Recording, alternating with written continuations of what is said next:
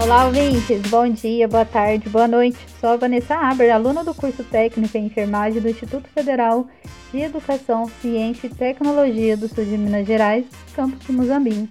Estou aqui com minhas demais colegas para trazer um bate-papo atual e relevante à saúde pública.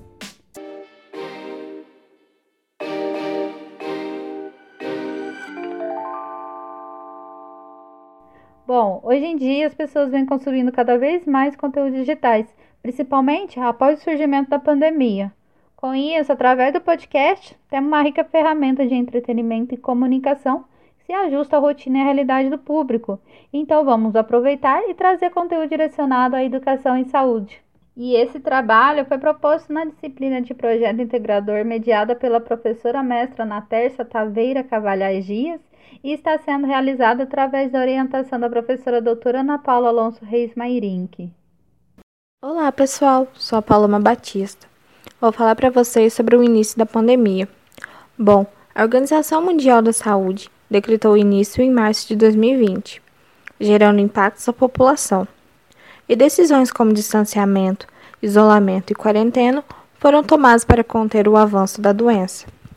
Estudos apontaram que há pessoas que apresentavam maior risco de mortalidade caso fossem infectados, sendo eles idosos, pessoas com doenças crônicas, inclusive gestantes e puérperas. Olá, prezados ouvintes, sou Angélica dos Anjos e gostaria de fazer alguns apontamentos introdutórios sobre educação e saúde com o tema pandemia e gestação. Com o avanço de infectados pelo SARS-CoV-2 no Brasil, a comunidade científica enquadra gestantes e puérperas como grupo de risco para o novo coronavírus, devido às mudanças anatômicas e também fisiológicas que ocorrem na gestação e que influenciam no funcionamento de diversos sistemas, como o sistema cardiovascular, respiratório e imunológico. Nesse sentido, o Ministério da Saúde estabeleceu um manual de recomendações para assistência gestante e puérpera frente à pandemia da Covid-19. Bom, é isso que nos trouxe aqui e vamos abordar o assunto como profissional da saúde.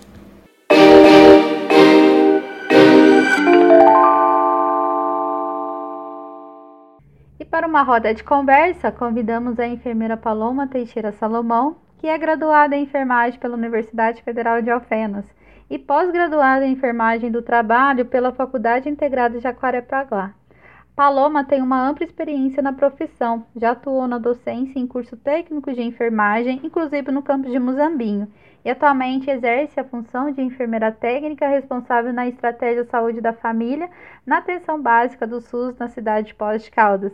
E hoje estará conosco compartilhando suas experiências nos atendimentos e estratégia da equipe, o que tiveram como desafio e o que fizeram para amenizar os impactos da pandemia na gestação.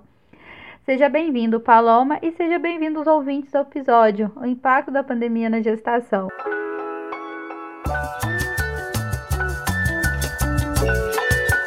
Eu que agradeço o convite, viu? Agradeço muito a todos, né? Que a gente tenha uma noite bem proveitosa é, para a gente compartilhar aí tanto conhecimento, né, quanto a prática que acaba sendo um pouquinho diferente do que a gente vê no manual. Mas é um grande prazer estar pela instituição conversando com vocês essa noite. Uma boa noite para nós, né, nessa roda de conversa.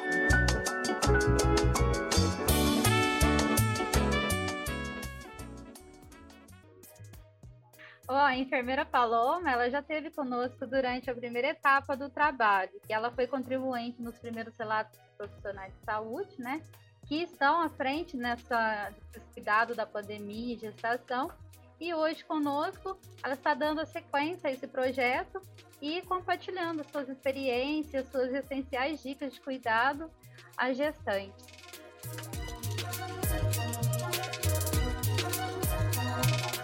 Paloma, como vimos, o Ministério da Saúde é, estabeleceu um manual né, de orientação tanto dos profissionais e gestantes. Quais foram as adequações que foram necessárias no fluxo de atendimento ao pré-natal?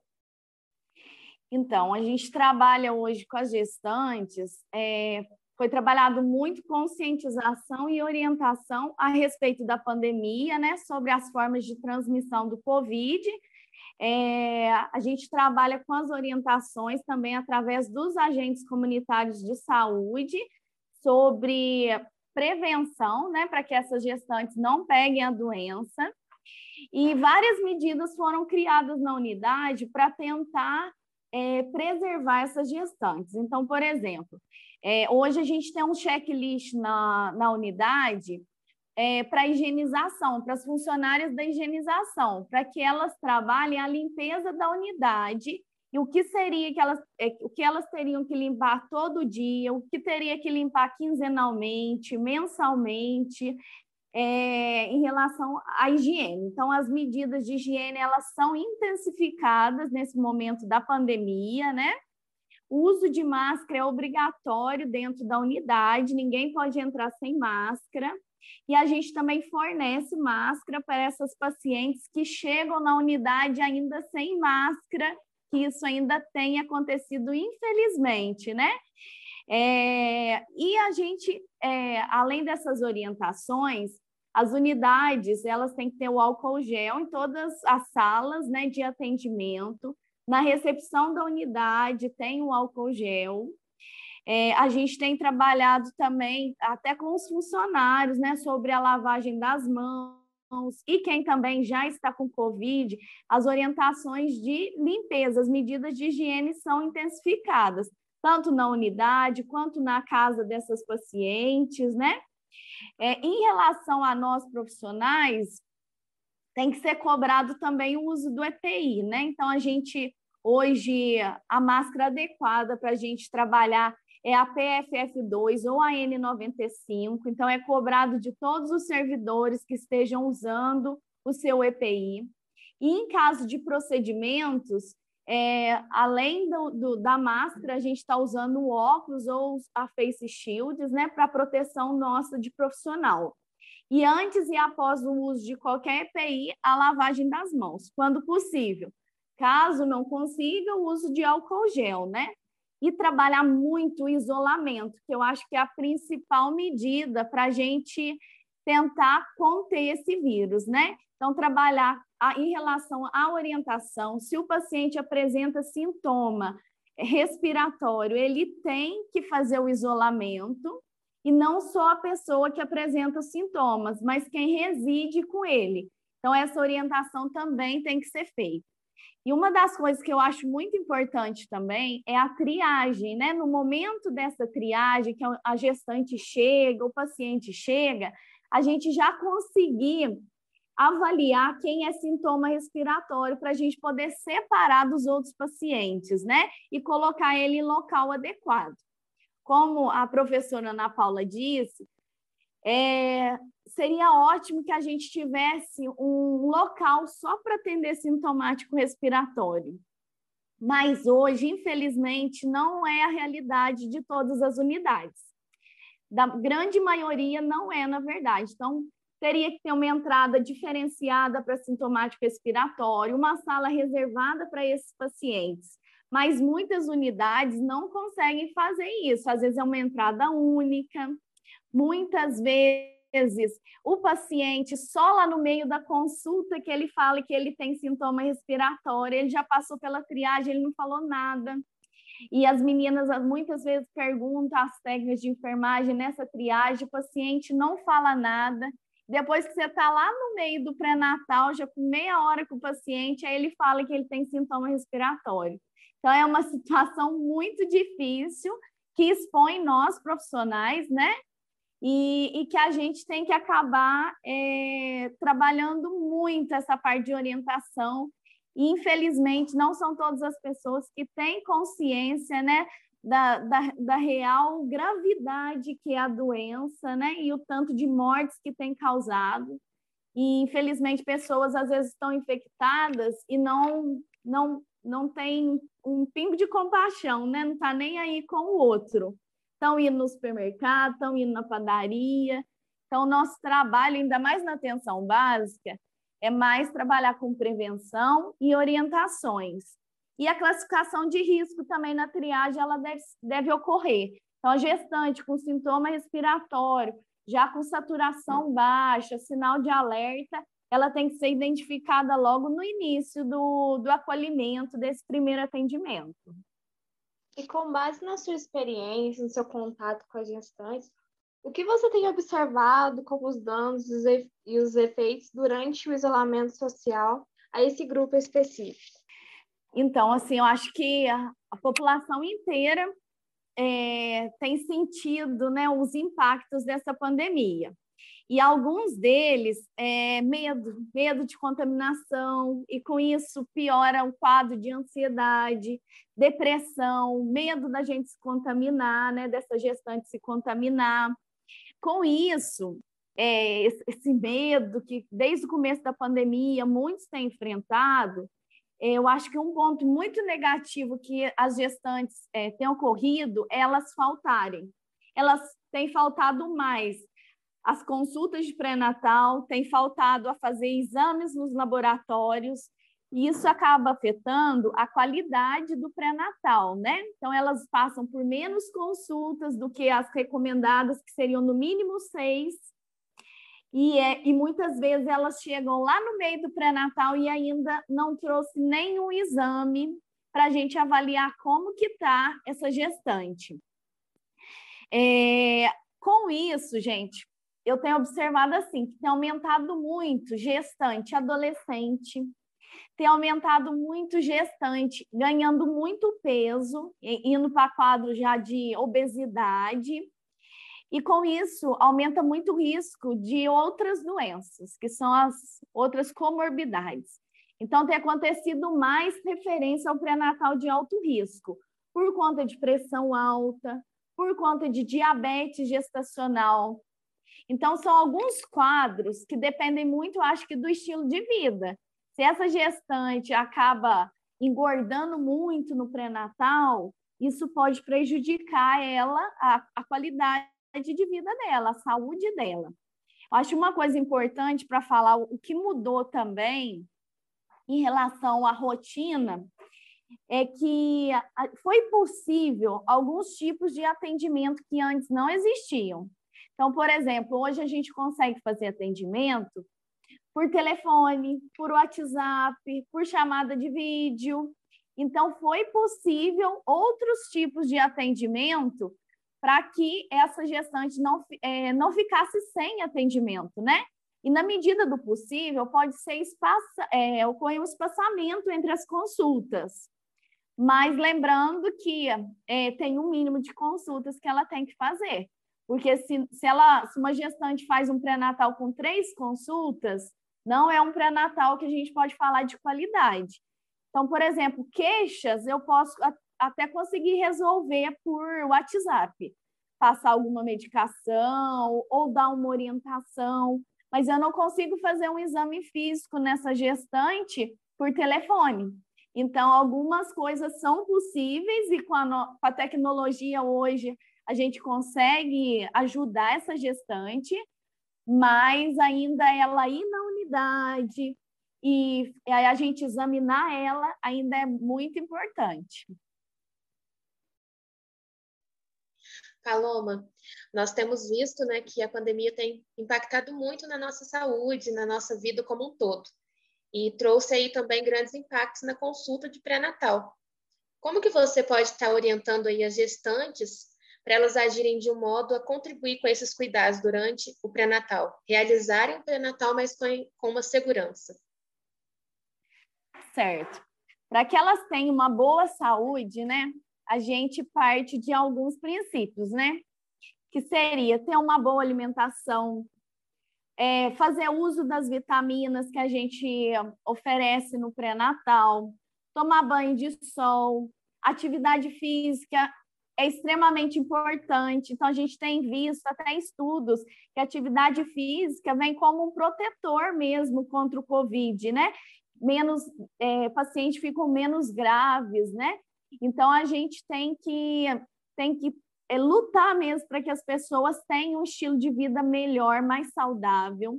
Hoje a gente vê que as pessoas não se alimentam bem. E prova disso que a população está mais do que a metade sobrepeso ou com obesidade. Então, a gente tem que trabalhar muito em orientação alimentar, né? Hoje é muito fácil, vai no mercado, compra os alimentos todos prontos, todos industrializados, né? E isso prejudica muito, são alimentos muito calóricos, com muito, sal, é, muito sódio, e alimentos muito temperados, que acabam afetando a pressão também dessa gestante. As pessoas têm consumido menos frutas, menos verduras, menos legumes, e isso tem prejudicado muito, né? Então, refrigerante, doce, está muito em excesso. A gente vê até nas nossas crianças o reflexo disso, né? Crianças já com obesidade. Então, assim, eu acho que é para todos, não só para gestante. A gente tem que melhorar muito a nossa alimentação, beber bastante água, tomar sol e fazer atividade física para a gente se proteger, tentar se manter dentro de um peso ideal, né? não ficar sobrepeso, que isso afeta assim, a imunidade, e a gente tem visto que é um fator né, que tem aumentado a gravidade em relação à contaminação ao Covid. Pessoas jovens, obesas, têm, têm, é, têm ido para a UTI mesmo, né, com casos gravíssimos e indo até a morte. Então, acho que são mais esses cuidados. Evitar aglomerações também, né, gente? Evitar festinha, só sair quando necessário, realmente necessário. ainda a gente vê que tem muita contaminação nas festas familiares. Então, e o uso de máscara, né? Que a gente sempre está batendo na mesma tecla. Usar máscara, se proteger, sempre levar uma máscara reserva. O pessoal usa máscara de pano um dia inteiro, passou de duas horas, aumenta muito o risco de contaminação, essa máscara fica úmida. Então, eu acho que são essas as orientações. Até mesmo pegando esse gancho, Paloma, que você falou sobre a máscara, é, enquadra nessa pergunta mesmo que eu vou falar para você, sobre as medidas de proteção né, e a exposição do, do, do coronavírus. É, quais são as válidas para gestante, os seus contatos? Você falou da máscara, falou do, do cuidado do álcool gel, né? Falou também sobre a exposição ao meio de aglomeração. O que mais você poderia trazer para essa, essa questão assim, de, de orientação mesmo da gestante e para os contatos dela, familiares, né, e em diante? Certo, seria aumentar as medidas de higiene, né? Então, hoje a gente tem que ter o maior cuidado e tocou em material, não colocar na boca, não colocar no nariz, a etiqueta respiratória também, né? Ao tossir, cobrir a boca, uso de máscara. Tem gente que tira a máscara para tossir, para espirrar, aí fica muito difícil. Então, é, essas são uma das orientações. O uso de máscara em locais públicos. Tem gente que ainda sai sem máscara sair somente se necessário, o pessoal sai para local de, de, que tem muitas pessoas sem usar máscara, tira a máscara, manuseia a máscara muito, então isso deve ser evitado. O isolamento social, embora ele traga alguns alguns problemas, né, de a pessoa às vezes fica ansiosa, fica depressiva, quer ver a mãe, quer ver o pai, né? Existem outros tipos de contato, né? Igual a gente está fazendo por vídeo, tem por telefone, manter o contato com os familiares, mas evitar aglomerar mesmo, né? O uso de álcool gel, distanciamento social, vai no local público, você tem que ir, ficar longe das pessoas, não ficar uma encostada nas outras, né?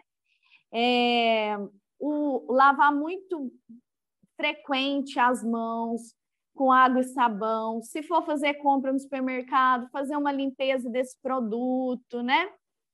É, e, é muito importante também o isolamento né, dos casos suspeitos é, e dos contatos. Eu acho que é uma das coisas que o nosso país hoje está enfrentando um aumento muito grande do número de, de casos de contaminação, porque as, as pessoas não respeitam o isolamento e a gente às vezes fica de mãos atadas, porque a gente não tem um órgão para a gente.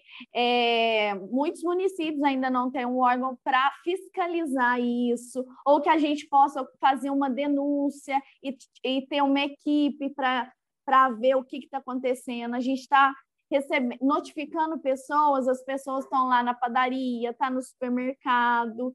Então, a gente precisava de, um, de uma ajuda nesse sentido para fiscalizar, porque não são todas as pessoas que têm consciência e tentam preservar a vida de outros também, né? E aí também é muito importante, gente, se a gente tiver uma pessoa contaminada na casa da gente, a gente separar essa pessoa dentro da, do possível, né? A gente sabe que existem vários tipos de casa, tem casa que é dois cômodos só, né? Mas na medida do possível, se você tiver um quarto separado, colocar essa pessoa contaminada. E se ela for frequentar outros ambientes da casa, ela deve estar tá usando máscara. Então, isso é uma medida para evitar que as outras pessoas da sua casa também se contaminem. Então, é muito importante aumentar essas medidas de higiene, a limpeza da casa, manter o local bem arejado, né? Bem ventilado, para que ocorra a renovação desse ar, né? Para que entre luz solar também. É, que eu acho que seriam as medidas mesmo, limpar sempre bem a casa, ou com produto que tenha sabão, ou com hipoclorito, né, o cloro, para fazer a higiene. E as mesas, cadeiras, o álcool também ajuda na desinfecção. Com base do impacto que a pandemia causou nas gestantes, nós, nós notamos que a saúde mental foi um dos aspectos que mais afetou. E quais as orientações importantes para gestantes manterem sua saúde mental na pandemia. Compartilhe conosco algumas dicas para ela estar amenizando essa, essa dor nesse momento. Certo. É, a gente tem que começar a ter, criar medidas né, de controle de ansiedade para essas mulheres, né, de controle de estresse. Então, atividade física é uma opção, porque ela ajuda bastante, tanto na saúde física quanto mental. E atividade física, é, a gente pode falar no sentido assim, é, não é sair para academia. Academia agora, não sei se seria um lugar muito bom, porque a maioria das academias são locais fechados e tem muitas pessoas. Mas pode ser uma caminhada no seu bairro, é, o, é o que te traz prazer também, né? Não, é, não vai fazer alguma coisa, uma atividade que você não gosta. Então, se é vôlei, vai para o vôlei, se é caminhada, é, yoga. Hoje a gente tem o Yoga Nidra, que é, um, é uma prática que ajuda muito a, a ter equilíbrio, a trabalhar a parte de respiração. Então, a gente tem várias atividades também fornecidas pelo SUS, que entra nas práticas integrativas e complementares. Esse ponto é assim, eu acho que no, no SUS foi um ganho muito grande, porque a gente tem como auriculoterapia ajudando no controle de ansiedade e de estresse, é, o yoga, o yoga nidra, tem várias práticas para ajudar essa mulher a ter mais controle emocional, a trabalhar mais a sua mente, a sua respiração. Isso tem ajudado muito, tem contribuído muito. Antes da pandemia, a gente tinha vários grupos das práticas integrativas e complementares e funcionavam. Até prática, por exemplo, artesanato, como crochê, auxiliando aí a ocupar a cabeça. Agora saiu uma lei, foi sancionada, que as gestantes não, era, não é para elas trabalharem até agosto. Então, é uma forma delas serem protegidas contra o coronavírus. Mas, por exemplo, hoje eu atendi uma gestante. Ela falou assim: eu não consigo dormir, porque eu estou sem trabalhar e eu não tenho o que fazer na minha casa. Então, para a cabeça, não é legal. Então, uma das coisas que a gente pode trabalhar são isso: auriculoterapia, colocar ela no yoga, fazer ginástica, fazer alongamento, é, são atividades que contribuem para a saúde mental das pessoas. Eu acho que seria isso. Então, a gente tem que procurar coisas que nos fazem bem. Ler um livro, assistir um filme. Acho que qualquer atividade que faz com que a gente ocupe a nossa mente é, vai ser válida nesse momento, que a, que a gente não vai ter muitas opções, né? A gente não, não pode aglomerar. Então, muitas atividades que as pessoas gostam de fazer é ir no cinema. No cinema agora tem muitas pessoas. Vamos assistir um filme na Netflix em casa, um filme bom, né? É, conversar. Eu acho que assim, é, a, uma, uma boa opção também é a gente dar um suporte, um apoio emocional mesmo para essa gestante. Então, a partir do momento que a gente vê sinais de fragilidade, de, de, de saúde mental, que ela está depressiva, está chorando muito, está começando aí com histórico de depressão, a, a, tanto a unidade de saúde tem que fornecer um apoio para essa mulher, com a equipe, com o agente comunitário, com a enfermeira, não precisa ser necessariamente psicólogo. Mas se observar que ela precisa de um tratamento mais contínuo, né? A gente pode estar encaminhando para o psicólogo. É, o psicólogo também está fazendo teleatendimento, né? É, ou passar com o clínico para ver se tem que entrar com algum antidepressivo. É, e a gente também tem o psiquiatra na rede, de acordo com a gravidade. Infelizmente, pode acontecer casos de de gestante começar com depressão, pens é, pensamento de autoextermínio ou tentativa né, de autoextermínio, pensamentos suicidas, a gente vai ter que encaminhar e dar uma atenção maior para essas gestantes, tá?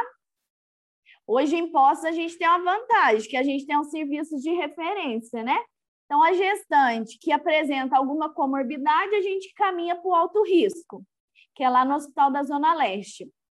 Agora, essa gestante que vem apresentando problemas mentais, né, é assim, de depressão grave, aí a gente tem o CAPS também, CAPS 2, que é o girassol, que a gente pode estar encaminhando essa mulher. Mas também tem um especialista, psiquiatra e tem um psicólogo do NASF, que atende na unidade essa gestante. Ele, ele vai uma vez na semana. Paloma, para finalizar esse bate-papo incrível que nós estamos tendo, você poderia estar aí levantando novamente algumas medidas que as gestantes podem estar tomando para estar contribuindo com a sua imunidade, uma vez que é um dos sistemas que é afetado pelo simples fato né, de estar no período gestacional, e também aí algumas dicas para contribuir para realmente se protegerem do novo coronavírus. É, então, assim, eu acho que é um pouco de tudo que a gente já conversou, né? Seria beber água, dois litros de água por dia, no mínimo, essa gestante tem que estar tá tomando. Uma boa alimentação, é, comer mais fruta, verdura, legumes, no mínimo quatro frutas ao dia, diferentes, que têm vitaminas diferentes, né? É, atividade física, e alguns alimentos a gente já sabe que auxiliam também na, na imunidade, né? Então, a gente tem os alimentos ricos em vitamina C, como acerola, limão, laranja e kiwi, que auxilia nas infecções, nas gripes e resfriados. A cebola tem uma substância que chama quercetina, que ela auxilia na imunidade das gestantes, protegendo contra doenças virais. Então, é onde a gente fala, para com o produto, com aqueles temperos prontos, vai temperar sua comida com alho, cebola, com ervas, porque isso traz benefícios para a gente, né? A batata Iacon é uma batata que tem muito diabético tem usado, né? E ela previne diabetes do tipo 2 e ela favorece o bom funcionamento do intestino. O intestino que funciona bem, essa pessoa normalmente tem uma boa imunidade. O cogumelo shiitake também é um, um, alimento que estimula a produção de células de defesa do organismo ele estimula a produção de macrófagos e linfócitos, aumentando a imunidade dessa gestante. Vegetais verdes escuros, como agrião, almeirão, couve, espinafre, folha de brócolis, que possuem ácido fólico, vitamina A, B6 e B12, contribuem na manutenção das células imunológicas dessa gestante também. E o iogurte, ele, ele traz uma recomposição de bactérias benéficas para o nosso intestino, o que também auxilia na imunidade. E castanha do Pará tem uma substância que é chamada selênio, e ela ajuda a neutralizar os radicais livres do organismo, auxiliando no controle da imunidade. Nas unidades, a gente tem trabalhado também o guia que são os 10 passos de uma alimentação saudável. Não sei se vocês conhecem, mas ele traz informações simples e boas sobre como ter uma boa alimentação, que entra é, um pouco do que a gente falou, né? Mas é, é, entra em relação também à quantidade de refeições que a gente deve ter no dia. Então, seriam três refeições principais e dois lanches, né? Seriam cinco refeições ao dia. Não pular refeição, aquela gestante fica longo tempo em jejum, não é legal para a imunidade. É, incluir cereais na alimentação, verduras e legumes, comer arroz com feijão, olha a riqueza do nosso arroz com feijão todos os dias ou pelo menos cinco vezes na semana. Três porções de leite e derivados, é, uma porção de óleo ou azeite ou margarina. E a gente vê que uma casa com quatro pessoas deveria usar um litro de óleo por mês. E aí a gente vê, tem casa que tem pessoal mora com três pessoas, compra cinco litros de óleo por mês. Então, evita frituras, né? Isso também é uma das orientações dos dez passos. Evitar refrigerante e alimentos industrializados, diminuir o sal da comida, tirar o saleiro da mesa, porque a gente acaba colocando mais sal nessa comida beber os dois litros de água e fazer no mínimo 30 minutos de atividade física por dia. Esses são os 10 passos para a gente ter uma boa alimentação e uma vida mais saudável. Então a gente vê, tem gente que fala assim, mas tem que fazer uma caminhada todo dia, uma atividade de 30 minutos? Eu já ouvi, tem, tem gente que fala assim, ah, a gente não come todo dia, por que, que a gente não pode fazer uma atividade todo dia, né? Seria o ideal.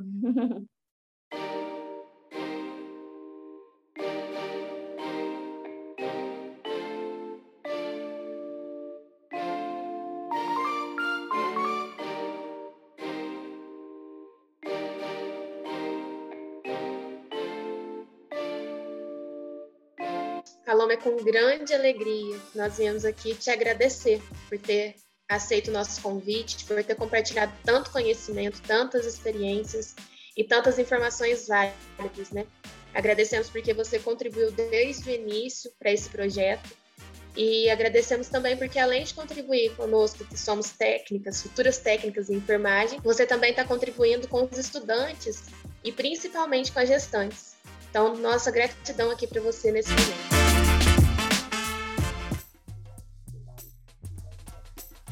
Eu também agradeço vocês, viu, gente? E eu acho que assim, é, enquanto profissional, acho que é obrigação minha também a gente tentar divulgar, né? E transmitir orientações para as pessoas. A gente está vivendo um momento muito difícil hoje na saúde, né? Em relação a essa pandemia, que não tem diminuído os casos, pelo contrário, a gente tem visto que está surgindo novas cepas e cada vez mais grave está ficando a, doen a doença. Eu tenho observado agora, como se diz, a, a morte por Covid já são rostos conhecidos. Então, tem pessoas do bairro que estão morrendo, tem é, familiares, né? Pessoa que a gente conhece na nossa cidade, amigos que têm sido atingidos, infelizmente, pela doença. E eu acho muito legal, né, o trabalho o trabalho de vocês nessa, nesse sentido, da gente tentar orientar o máximo de pessoas, levando informações, né? Eu acho que, que a gente vai ter que trabalhar, é isso mesmo, tanto quanto estudante, tanto quanto profissional. Às vezes é, parece que é muito repetitivo, a gente sempre tem falado as mesmas coisas, mas as atitudes não mudaram, infelizmente, né? Então a gente espera, né, que as pessoas tenham mais consciência em relação à doença, em relação à mortalidade que ainda está muito grande de Covid, né? E a gente não quer que as pessoas morram, né? E hoje a gente na saúde está enfrentando é, tanto, tantos problemas de falta de material, falta de EPI, falta. É, a gente está cansado já, né? A gente tem trabalhado quase um ano e meio nessa luta e ainda a gente vê as pessoas fazendo festinhas clandestinas e por aí vai, né? Então, nosso trabalho é esse, de estar, tá, como se diz, é, a, a, gente vai ter que, que unir forças mesmo para tentar mudar a cabeça né, dos brasileiros, da nossa população, para que a gente tenha pelo menos controle da doença, né? A gente talvez não tenha, não consiga acabar com ela, mas a gente pode diminuir as infecções para que a saúde consiga tratar e dar suporte para todos de qualidade, né? e que é o que a gente quer. Imagina uma mãe da gente, um pai precisar de uma UTI e não ter. Isso eu acho que é a situação mais triste que nós profissionais estamos vivendo hoje, né? Não ter vaga, já tem casos de pessoas morrendo na região, em casa, é, sem assistência. Então, o que a gente quer é que isso não aconteça mais, né? E para isso a gente precisa realmente da ajuda da população e de vocês, viu? Parabéns pelo trabalho, né?